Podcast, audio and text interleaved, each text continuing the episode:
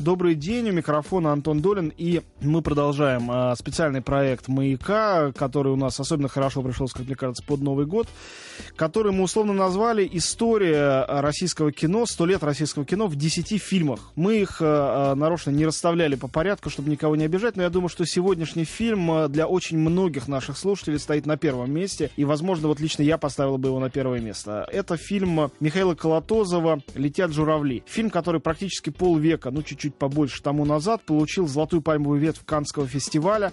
До сих пор самого авторитетного международного смотра в мире, и ни один русский фильм э, больше никогда не получал этот приз. Ну, конечно, дело не только в э, успехе фильма на международной арене, а он очень велик до сих пор, и я общался с людьми из Америки, из Азии, все они его знают, и все вспоминают его в одну из первых очередей, когда заходит речь вообще о советском кинематографе. Но и о том, какую колоссальную роль сыграл этот фильм в России, в российском кино, в его истории. Об этом будем говорить с нашим сегодняшним э, гостем Алексеем Владимировичем Баталовым, э, народным во всех смыслах слова артистом э, нашей страны, человеком, чья карьера, ну, не совсем корректно будет говорить, что она началась с этого фильма, но в каком-то смысле вот совсем высокий полет этого человека и актера начался именно с фильма «Летят журавли». Алексей Владимирович, добрый день. Добрый день, здравствуйте. Ну, давайте тогда вот с самого начала и начнем. Как вам кажется, что для вас этот фильм? Не только как для зрителя, но вот как для профессионала, для артиста, а какую роль он сыграл в лично вашей судьбе, прежде чем мы поговорим о том, какую роль он сыграл в судьбах других людей?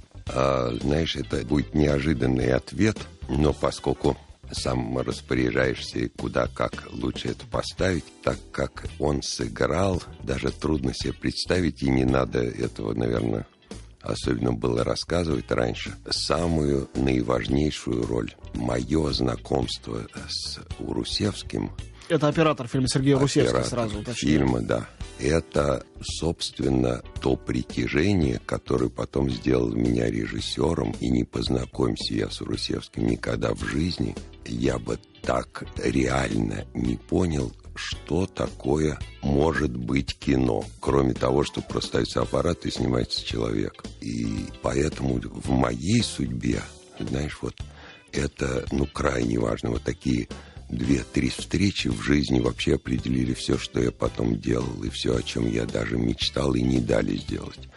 И это, безусловно. Мало того, последняя работа, которую я делал, уже сценарий, две трети сценария были готовы, которые мы должны были с Русевским уже вдвоем делать. И он умер. И вот это самая последняя настоящая работа, которую я делал. Ну, такое личное признание, но без этого признания мне будет стыдно потом встретить Сережу и этого не сказать. А скажите, а вы это понимали, э, важность этого момента тогда, когда все это начиналось? Когда, когда, собственно, наступил тот момент, когда вам это стало ясно? Ведь все начиналось, наверное, довольно ор- ординарно. Абсолютно. Да? Совершенно прав. Абсолютно прав. Все как всегда. Но одна деталь имела значение. Дело в том, что Колотозов тоже начинал оператором. И он сразу, Колотозов, понимал то, что режиссеры, которые сегодня начинают, в операторе и в возможностях съемки не всегда понимают. Надо просто практически держать камеру в руках, чтобы понимать эти тонкие разницы. И есть специально для нашей передачи, вот сегодняшний, потрясающий у меня пример, совершенно живой, удивительный кадр, который они придумали на прогулке в самом начале. Там мы прыгаем на одной ножке Красная площадь, потом набережная и так далее. И там был придуман, заготовлен кадр, который надо было в одну душу снимать на рассвете. В 5 утра вся группа проклинала, значит, приезжали к 4 утра на мосту, что у парка культуры, вот эта цепь ну, значит, да, вот этот Конечно. цепной мост. И вот гуляя и играя, она вставала на цепь, я держал руку, и она шла, шла, шла, камера шла за ней, и представь себе, получалось, что она уходит в небо, в утреннее небо. И мы приезжали, а погоды и так, как надо, не было. И Сергей, смущаясь, бегая, камеры выставлены, эти самые рельсы выставлены, все выставлено. Он говорит, нельзя, Михаил Константинович, говорит, ну, не, нету, нету, неба нету и нету этого. И так как Михаил Константинович сам оператор, он это понимал и вообрази себе, что группа четыре ночи ездила, и четыре ночи этого не было. Но и этого мало. И какой-то кадр они вообще не сняли. Они его вообще не сняли. Или такой, как он нужен, или его нет. Хос, а маловато будет. Телефон рекламной службы 956 1246.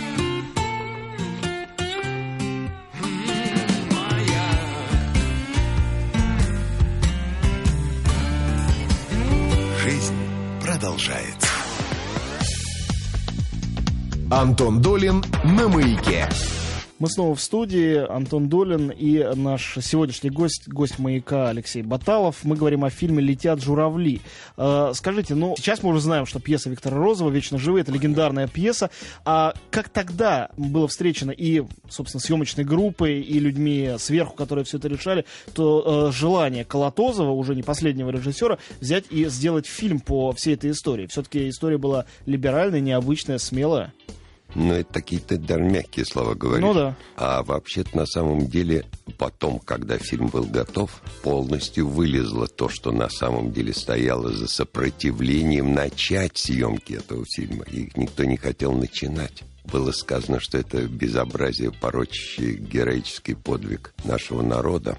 И вместо того, чтобы показывать победы, значит, мы все время занимаемся судьбой какой-то героини, которая, заметь себе, изменила. Не какой-то практически предательница, А, да. снова шутки сказать. И, э, значит, фильм был напечатан в малом числе копий и запущен, как нам наш правитель обещал, он в Крыму посмотрел. Сказал, вот пусть народ узнает Кузькину мать. И, дескать, народ уже поймет какое-то издевательство над героическими событиями войны. А его запустили, а народ начал ходить и плакать. Совершенно поперек предположениям нашего, который вел нас на зоре коммунизма. Вот он очень ошибся. И, конечно, чудом совершенно фильм попал на фестиваль, потому что приехал, когда директор фестиваля, тот, кто подбирает картины, и еще съемки шли, еще материал шел. И он побывал в павильоне немножко посмотрел там на опять сумасшедшее место, где я по лестнице бегу, и камера винтом Кружится, поднимается вверх, кружится. Можете себе представить, даже не было никаких этих приспособлений. Он сидел на веревках с камерой в руках, а ребята, которые его всегда обожали, осветители и помощники, руками по столбу поднимали и оборачивали вокруг столба. Он это Урусевский. А Урусевский. Но мне кажется, что до сих пор эта сцена вызывает некоторое головокружение, Ты как, слушай. как и сцена гибели вашего Да, героя. а мне, это там она использована, Ну, в том-то конечно. все и дело. А мне следовало не упустить его, потому что они же его поворачивали, надо было не упустить и этот ритм движения, чтобы совпадал с его движением. Ну, а короче, со скольких дублей снимали это, кстати говоря? Ой, это долго, это много и- и даже и Колотов не приходил, потому что это не один день ре- репетировался. Но, короче говоря, и вдруг в просмотровом зале показали кусочки этому человеку. И Из он... Да? Да, да, да. И он каким-то образом всех этих сатрапов социалистического реализма обманул, он сказал, как это замечательно, вот вы знаете, все-таки это Россия, это Россия, и война такая, и победа, конечно, фильм. Он говорит, нет у нас такого фильма, эти, начальники. Он говорит, а я видел потрясающие кадры из в фильме о войне, еще не видит фильм. Еще фильм был не доделан, короче говоря, и таким образом, как фильм о войне вообще, еще не показанный, он уже был заявлен. Поэтому он туда и проскочил. Самое интересное, я, ну, немножко занимался историей Каннского фестиваля, э, ведь это был к тому моменту, сейчас мы говорим, Каннский Да, да, фестиваль, да. потрясающе круто, но он был дико молодым тогда.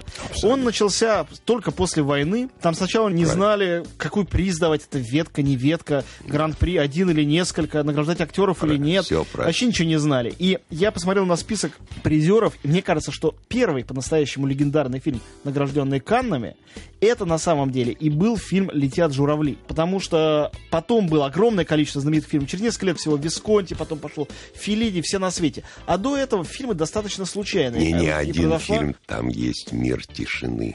Мир доселялся Кусто. Да-да-да. Я вспомнил еще один фильм «Плата за страх» Клузо, который тоже Ну, где-то это- была там э, рядом. Ну, в общем, тогда, в 50-е, все начиналось. Не, я И- говорю про необычайность, Конечно, понимаешь? Они- конечно. никто не ожидал, что можно полтора Это было часа. совершенно необычайно, и мне кажется, необычайна также история, к которой мы уже в следующем э, фрагменте нашей программы вернемся. История, связанная с Клодом Лелушем. Чистая правда, что это режиссер, режиссер мужчина и женщина, просто стал режиссером благодаря тому, что он побывал на съемках, а потом увидел фильм «Летят журавли». На съемках он побывал совершенно случайно. Будучи туристом в Москве, он э, оказался, На поработал лестнице. типа ассистентом оператора в течение там полутора дней, какой из ассистент, понятно, вот, и кончилась вот такой сенсационной, в общем, фантастическая история, она какая-то из голливудского кино, такая история о фильме «Золушки», который вдруг попал в большой мир невероятного, суперзвездного уже тогда все. Но об этом мы будем говорить буквально через несколько минут, вернемся в студию вместе с Алексеем Баталовым в разговоре о фильме э, Михаила Клотозова «Летят журавли». Маяке. Мы продолжаем разговор э, с Алексеем Баталовым, он на студии. Я напомню, что в рамках нашего проекта Столетняя история российского кино в 10 фильмах. Мы сегодня говорим о потрясающей картине «Летят журавли». Это фильм Михаила Колотозова. Э, Фильм, который попал на Каннский фестиваль, получил там золотую пальмовую ветвь. Но вот сейчас постоянно ведутся невероятные споры о том, что такое вот эти фестивальные призы. Важны они, не важны они. Э, Все гордились всей страной, когда Звягинцев получил э, «Золотого льва» за фильм «Возвращение в Венеции». Но фильму в России стать кассовым хитом, конечно, это не помогло. И у нас все равно это было такое узкое событие. Профессиональная элита недолюбливала режиссера за то, что он приз оттуда привез, куда они не привозили. А, а зрители, для них вот эта вот э, веточка, хотя сейчас все открыто, это не то, что какое-то буржуазное чужое. мир. Эта веточка нарисована на плакате, ничего особенно не значит. А что она значила тогда? Что она значила для вас, молодого актера? Что она значила для режиссера? Что она значила для России? Было ли это частью престижа или, наоборот, это было тоже таким сомнительным фактом биографии э, фильма? Что такое был этот приз в Каннах? Ну, во-первых, все действительно так. Во-вторых, так как я никогда не был угодным, и я из семьи совершенно не подходящей социалистическому реализму, то меня вообще не пустили. Надо сказать, что я там и не был. Меня и не взяли. Я не, не подходил для этих самых представительств. Так что я не был. Но правда, что невероятная реакция на Западе, в общем, заставила подумать и заставила как-то посмотреть на этот фильм по-другому, кроме того, что это история одной женщины. Это правда. А фильм к тому моменту, когда были Канны, он в России, в Советском Союзе, он уже был показан и имел какой-то успех? Или еще нет? Я же сказал, копий очень мало, и он начинал показываться, знаешь, и его значение, его отношение к публике, его связь с публикой нарастала на глазах по мере показывания. Вот Понимаю. так бы я сказал, понимаешь? Это совершенно не похоже на сегодняшний, когда потом во всех кинотеатрах бабах, миллионы, совершенно не так. Но сейчас эти миллионы, это две недели, и все, о фильме забыли, его Ну, нет. ка- о чем ты? Конечно. Другая немножко история. Ну, наоборот, прямо наоборот. Как раз важно первое. Бзым, бабам, и началось, и дальше считаем деньги. А там было не, не так. Он как бы начал расползаться. А потом, так как он был все равно прекрасный и такой фильм о войне, так и здесь помаленьку начали к нему относиться по-другому. А публика есть публика, с ней бороться трудно. Но тут такой интересный момент, то, что сейчас принято считать, и не безосновательно, как мне кажется, то, что фильм, которому суждена длинная судьба, фильм, который начинается с малого числа копий, а потом понемножечку расходится, становится знаменитым, и который живет долго, в отличие от этих вот картин, которые бомбардируют все экраны, и через две недели умирают. Это фильм авторского кино, фильм для ограниченного зрителя, но этот ограниченный умный зритель, он не вымирает, его все больше, больше, больше, но ведь «Летят журавли» не такая картина, это ведь, конечно, это очень тонкий фильм, конечно, это авторское кино, бесспорно, но вместе с тем это абсолютно демократичная, доходчивая, Вот, вот. понятная, простейшая история. Вот, вот, вот сам все и рассказал. В том-то все и дело. Но это же странно, это, Нет. это очень редкий случай. Ну, как и редкий случай, тебе представь себе количество женщин, попавших и бывших точно в этой ситуации, или семей точно в этой ситуации. Мне это сейчас как раз очень трудно себе представить. Я думаю, что Нет, любому нет, сегодняшнему зрителю сложно. Просто надо взять цифру убитых на войне, которых, значит, положил товарищ Сталин, заткнув эту войну. Вот, и представить себе количество семей, в которых, ну, так ли, сяк ли, но не возвращение этого человека любимого, близкого, какого угодно. Это было здесь для российского народа очень реально и очень понятно. В том-то все дело. Мало того, ведь они и спектакль же в «Современники» через губу там кое-как выпускали сейчас вы сказали, мне пришло в голову, что вот этот фильм э, Звягинцева, о котором мы говорили, mm-hmm. который тоже часть нашей этой программы Конечно. из 10 фильмов, то, что называется «Возвращение», он рассказывает о возвращении человека, да, да. возвращении отца, в то же время это возвращение русского кино. Это слово «возвращение» было воспринято как некий символ. А ведь фильм, предыдущий, на самом деле, большой триумф э, русского кино, который был за полвека почти mm-hmm. что до того, триумф фильма «Летят журавли», это фильм о невозвращении. И вся суть этой истории, весь ее трагизм, э, весь ее лиризм именно в этом факте невозвратности, невозможности какие-то необратимые вещи да. обернуть, вопреки вот этому круговому движению да. знаменитому, которое в фильме есть. Абсолютно прав. А вообще, как вам казалось, если можно попытаться это сформулировать в нескольких фразах, тогда, когда вы читали этот сценарий и смотрели фильм, когда он был только готов, это вообще история о чем? Это история о любви, это история о женщине, о мужчине, о войне. О чем она в первую очередь?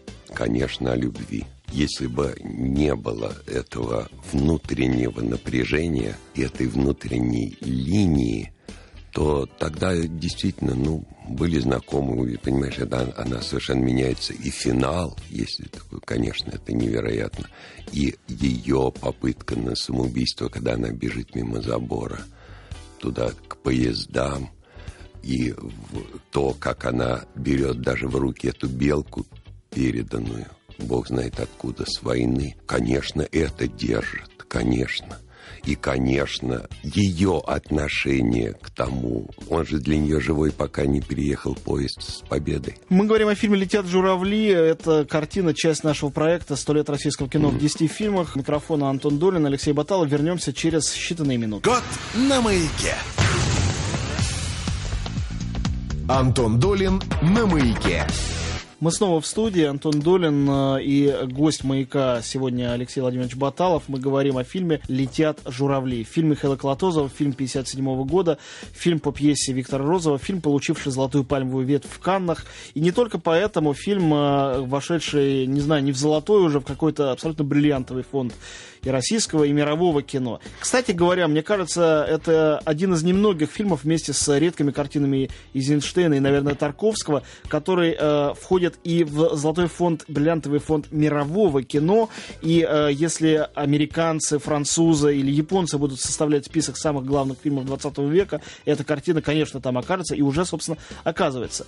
Я думаю, что э, упущение понятное, потому что, конечно, нам не хватает времени, которое у нас есть, но все-таки наше упущение то, что мы еще не а, начали разговор о Татьяне Самойловой, потому что, конечно, этот фильм а, это несколько человек, это Михаил Колотозов, это Алексей Баталов, это Сергей Нет, Урусевский, и э, я не говорю о, о, том, что здесь есть какая-то шкала убывания или возрастания, не в этом дело. И, конечно, Татьяна Самойлова, она не так много, если вспоминать, сыграла таких потрясающих ролей в кино, но, наверное, все-таки эта роль самая поразительная, врезавшаяся в память действительно всему миру и до сих пор поражающая роль.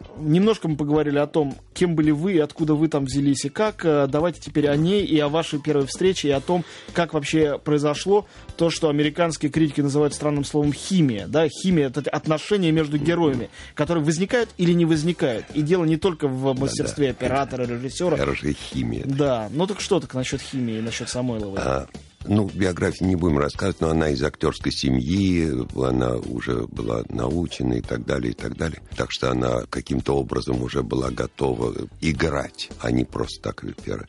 Но, конечно, на пробах, даже на пробах, она поразила Правда, они даже сразу, они заговорили, и Колотозова, и Русевского поразила невероятной подлинностью, естественностью.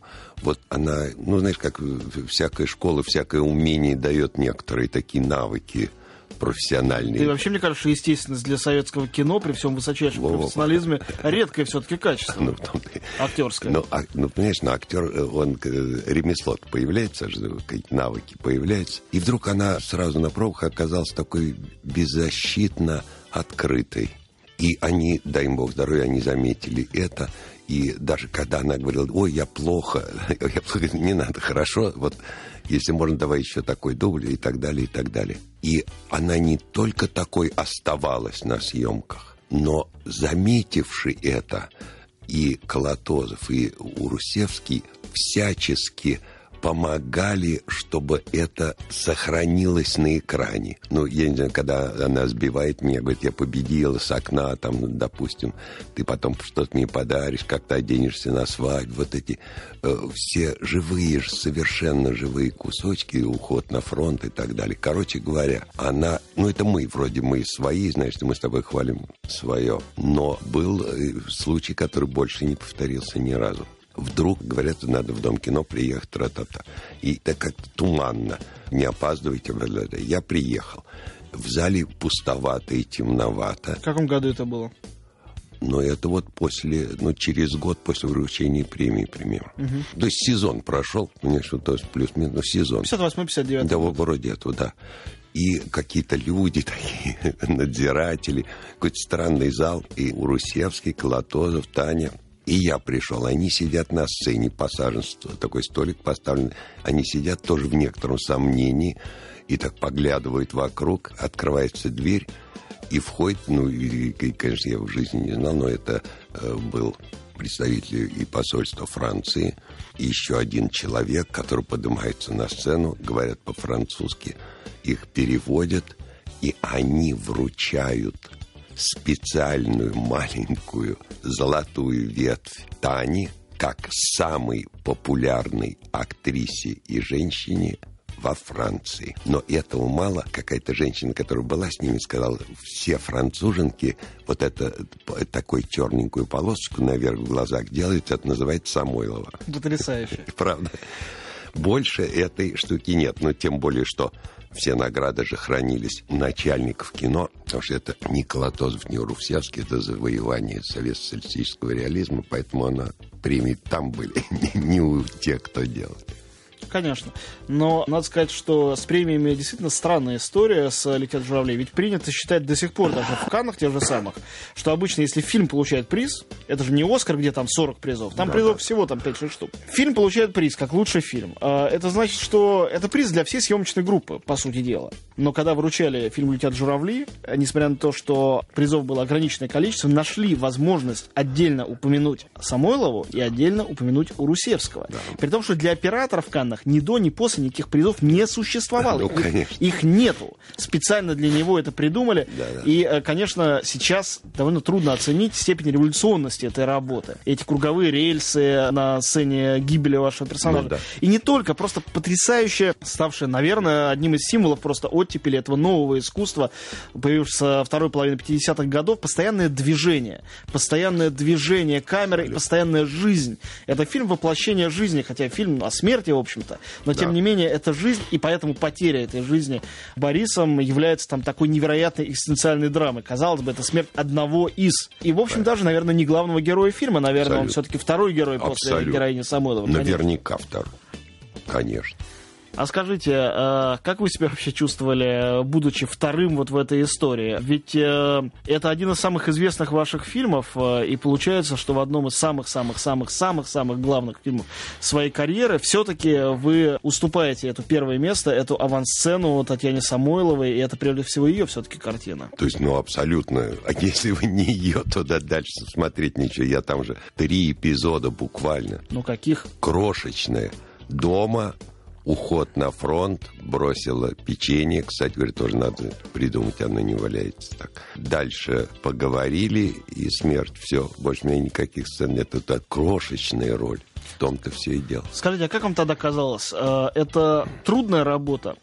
Была, или это была работа легкая, но по тем вот вашим тогдашним каким-то критериям? Знаешь, таких у меня критериев не было, потому что я правду говорю, я настолько понимал, как-то сразу полюбил и привязался к Курусевскому, что главным моим было, чтобы вышло то, что он хочет. И, кстати говоря, ну уж на весь мир похвастаюсь, это для меня очень дорого.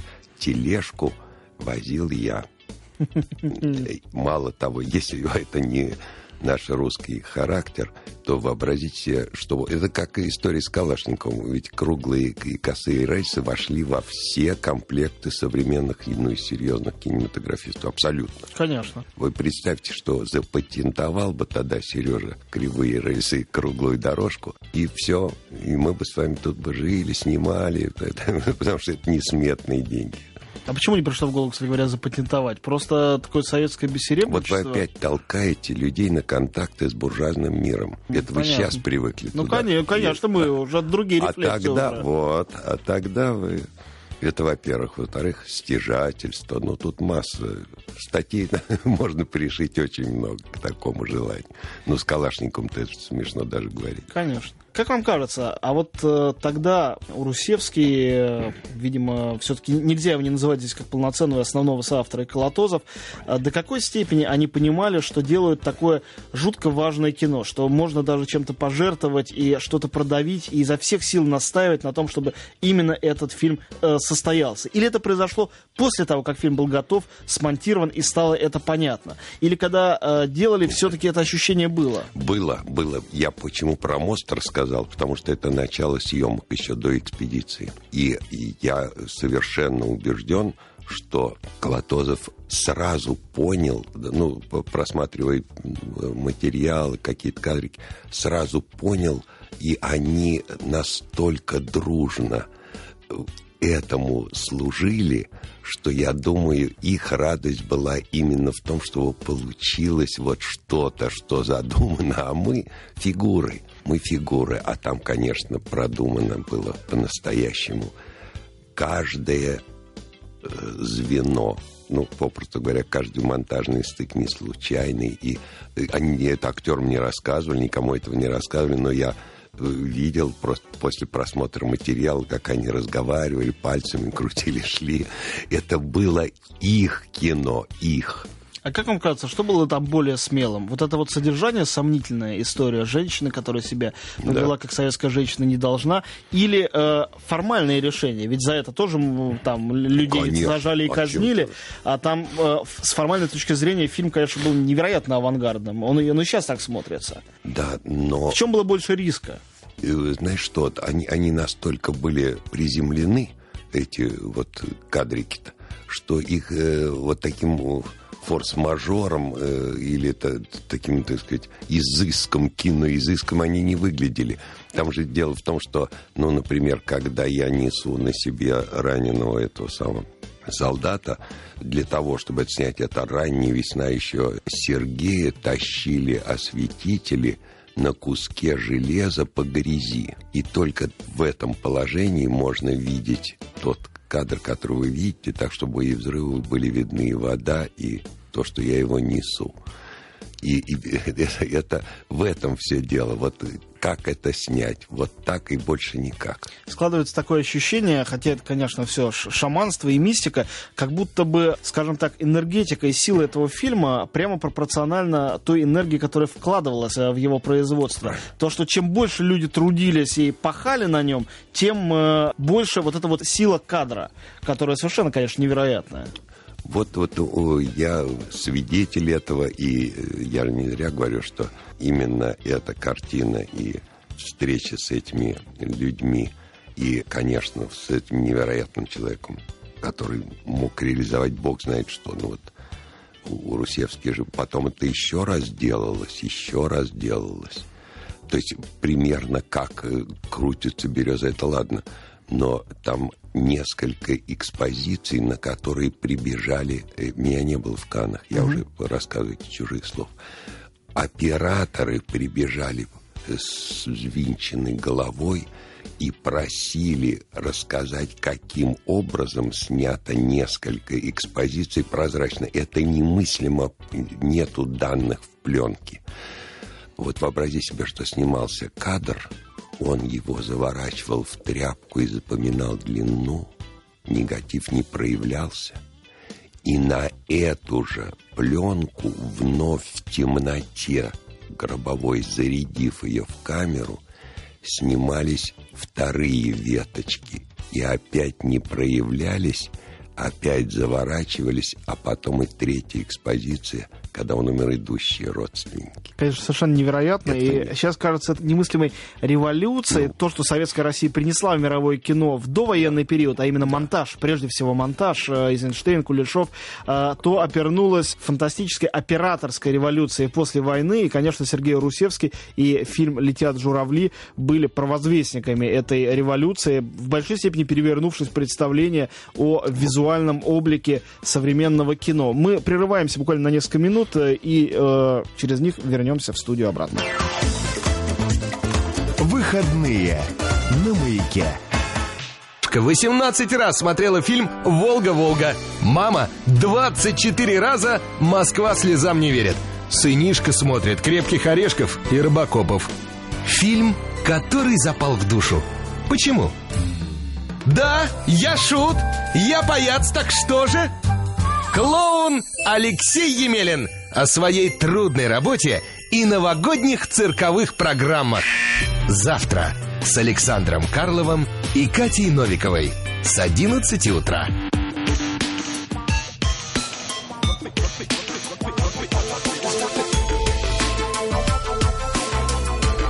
Радио «Маяк». Жизнь продолжается. Антон Долин на маяке. Антон Долин у микрофона, Алексей Владимирович Баталов у нас в студии. Мы разговариваем о фильме «Летят журавли». И поскольку наша программа подходит к концу, Алексей Владимирович, может быть, э, вам получится, как человеку, который прожил такую длинную и, слава богу, успешную жизнь в кино, взглянув назад, э, попытаться понять, как менялся в глазах публики, нескольких поколений публики, и чем стал в конечном счете фильм «Летят журавли». Э, мы немножко поговорили о том, каким он был для публики, для которой он снимался, для публики 50-х годов. Что что такое был этот фильм в 60-х, в 70-х, чем он стал сейчас, когда уже кино, ну, вроде, как у нас там любят да, говорить, да, с колен там встало куда-то, пошло да. непонятно куда. Фильм есть до сих пор. Я смотрел его в последний раз, по-моему, это было год назад на Кинотавре, где была программа важнейших фильмов mm-hmm. советского кино. Я пошел специально впервые посмотреть на широком экране. И впечатление, конечно, произвело это на меня очень большое. До этого видел его только по телевизору. Да, конечно, большое кино для большого экрана, это понятно. Так как менялся этот фильм, чем он стал, как вам кажется? Знаешь, что мне кажется, что в нем э, для людей, с которыми даже вот мне приходится общаться, да и э, даже студентов, которые приходят вообще уже под грузом всего, что есть на телевидении.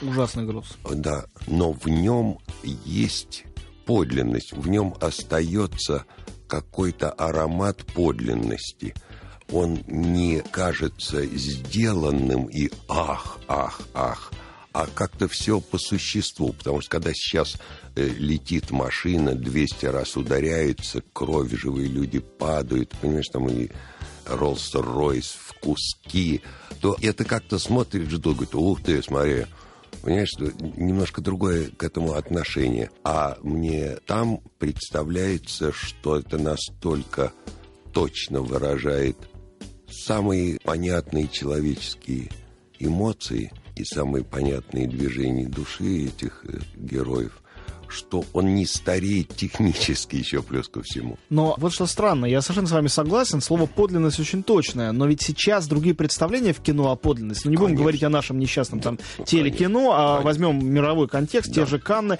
Да, сейчас да. очень много документального, около документального кино. Там, казалось бы, уровень достоверности, ну, на порядке выше, конечно. и э, там актеры непрофессиональные, и все прям настоящее-настоящее. А откуда ощущение настоящего в этом таком ну, наверное, искусным и искусственным по представлениям теперешнего кино в фильме. Откуда в фильме «Летят журавли» это ощущение абсолютной естественности и подлинности. Но мы отвечали уже на этот вопрос, сказав про да. подлинность, которая была в персонаже Самойловой да. и в ней самой. Но все-таки э, это просто какая-то формула, которую невозможно определить и расчленить, или мы можем все-таки попытаться понять, откуда это чудо возникло? Знаете, я, честно говоря, мне даже очень интересно слушать вот сейчас эти слова, потому что мне это в голову не приходило. Но если так подумать, то в искусстве, не обязательно фотографии, ну и в другом, и в живописи, и в каких-то настоящих таких творениях, конечно, все равно то же самое подкупает. Понимаешь, все равно, если обратиться к классике, там, ну, ну такой, знаешь, такой, вроде Леонардо да Винчи, Микеланджело или так далее, она ведь не выглядит старомодной и архаичной. Просто потому, что если там найдено что-то и открыто что-то, то оно так и остается. Да, мне кажется, тут вы совершенно правы, что подлинность открытия это единственная подлинность, которая не поддается Да. никакой коррозии временем. Она остается, какой была, такой и будет всегда. Огромное спасибо. В гостях маяка сегодня побывал Алексей Владимирович Баталов. Мы говорили о фильме Летят журавли. Я надеюсь, что эта программа поможет э, многим нашим слушателям снова открыть для себя этот фильм, если они его видели, или открыть впервые, если не видели. У меня есть несколько знакомых молодых людей, которые впервые, иногда случайно посмотрев этот фильм, э, были им шокированы. Я думаю, что до сих пор он э, стоит особняком в нашем кино не только из-за «Золотой пальмовой ветви», но и по ряду других причин, которые мы сегодня по касательной, но немножко затронули. Большое спасибо. Спасибо